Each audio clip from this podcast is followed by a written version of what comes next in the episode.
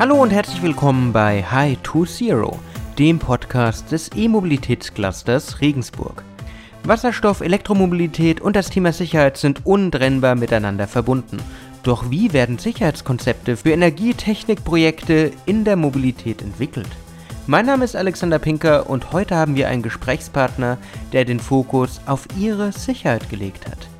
Ich freue mich, Manfred Reisner, Verantwortlicher für die Geschäftsbereiche automatisiertes Fahren, innovative Energietechnik und Medizintechnik bei der AVQ GmbH und bei der Actaron begrüßen zu dürfen. Hallo, Herr Reisner. Hallo. Würden Sie sich zu Beginn bitte unseren Hörerinnen und Hörern vorstellen? Hallo, mein Name ist Manfred Reisner. Ich bin Gründer von zwei Firmen, der Firma AVQ und Actaron bin Experte für Safety, funktionale Sicherheit, insbesondere im Bereich Elektromobilität, Smart Mobility, New Mobility, habe aber auch persönlich einen Hintergrund im Aerospace, also im sicherheitskritischen Umfeld. Herr Reisner, Sie haben es gerade gesagt, Sie sind bei AVQ und bei Actaron und beschäftigen sich dort mit System Safety und funktionaler Sicherheit. Wieso ist sowas für die Zukunft der Mobilität so relevant? Wir werden in unserem Umfeld immer mehr von Elektronik kontrolliert. Äh, auch in neuen äh, innovativen Assistenzsystemen, Robotik, äh, Luftfahrt, Raumfahrt, klar, ist immer schon sicherheitskritisch, aber auch äh, zunehmend in unserem Alltag begleitet uns Elektronik, Software mit, äh, mhm. mit dem Potenzial, äh, Gefährdung für, für Menschen zu erzeugen.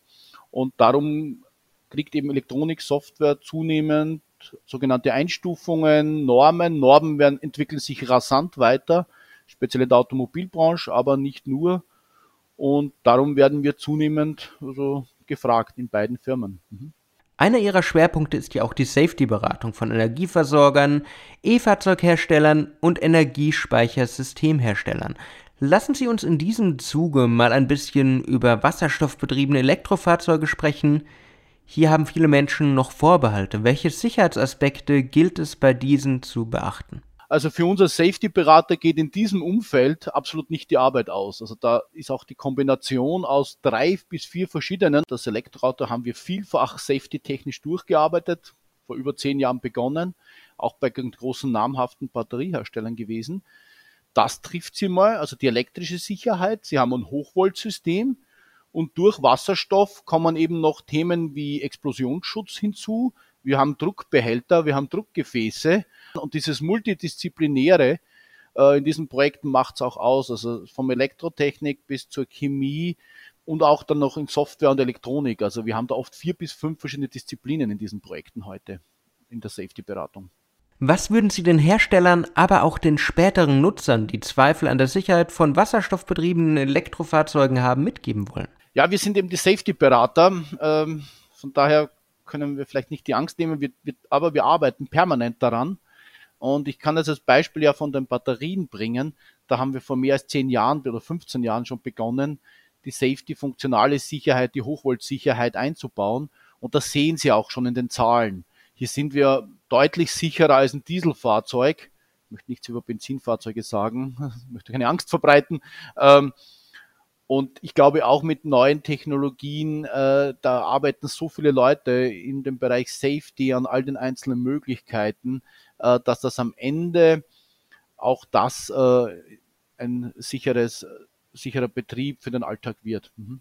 Wie gehen Sie typischerweise an ein Projekt im Bereich Elektromobilität heran? Also am Beginn war es sehr stark so, dass wir begonnen haben mit Normenrecherche und mit Gefahren- und Risikoanalyse. Mhm. Man sieht natürlich über die Jahre ist das auch schon entstanden und die Anfragen sind spezieller. Wir werden dann zu innovativen Themen, wo wir schon die Risikoanalyse, die Normen sind bereits bekannt, wo es schon deutlicher daran geht, in der Tiefe der Technik, äh, auch in den Nachweisen, das zu bearbeiten.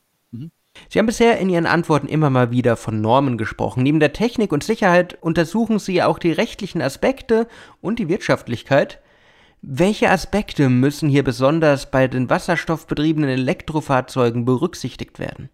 Also, wenn wir bei Wasserstoff sind und auch schon bei der Batterie, ist es eben diese Kombination aus Elektrik, Hochvolttechnik, Druckgeräte, Explosionsschutz und diese Multidisziplinarität und auch die Vermischung. Also sich da nur auf den Elektriker zu verlassen oder sich nur auf den Chemiker zu verlassen, da werden ihnen große Lücken entstehen als Hersteller. Gibt es hier spezielle Normen und Gesetze, auf die man besonders achten sollte?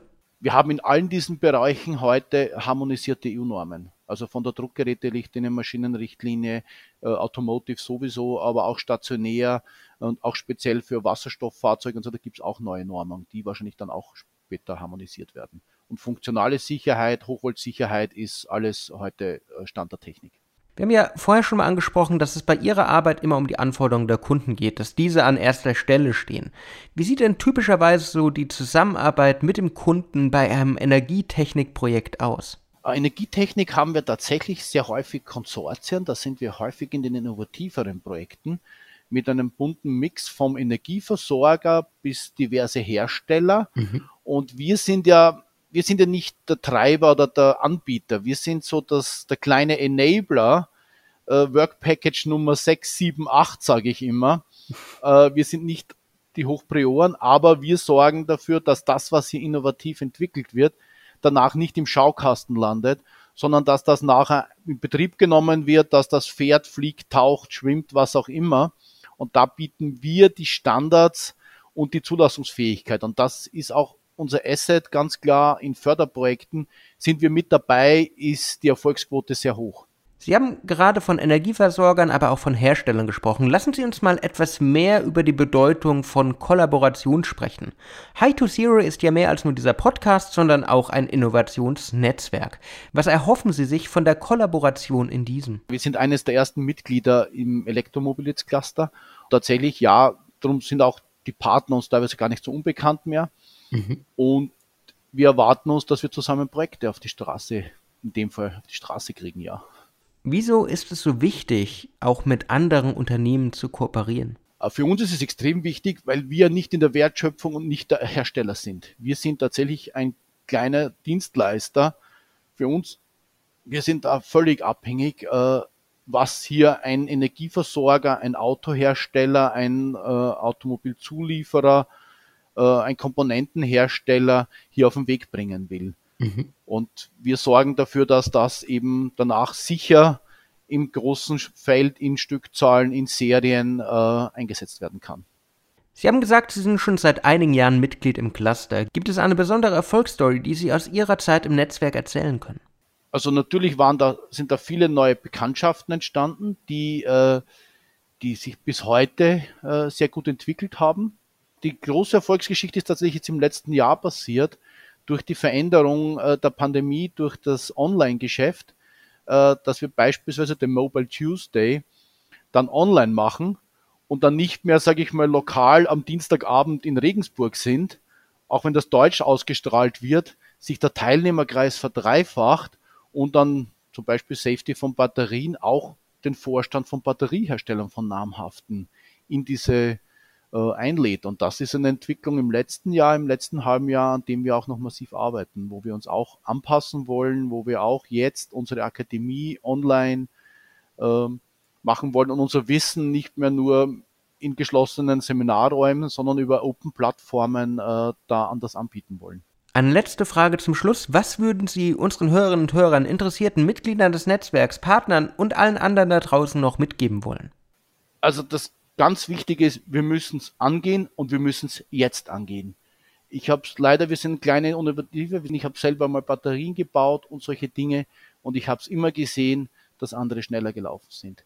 Dass wir in Europa äh, zu lange brauchen in unseren Strukturen, dass wir hier keine Googles, keine Teslas, keine Amazons erzeugen, sondern und da glaube ich, müssen wir umdenken, da müssen wir, und da können wir es zu lange zerlegen, diskutieren und so weiter. Äh, man denkt jetzt Wasserstoff oder so exotisch und wer weiß kommt und so weiter. Nein, man muss es tun. Und man muss vorne. Es gibt die Nischen und die Anwendungen, wo wir es brauchen, wo wir es dringend brauchen werden.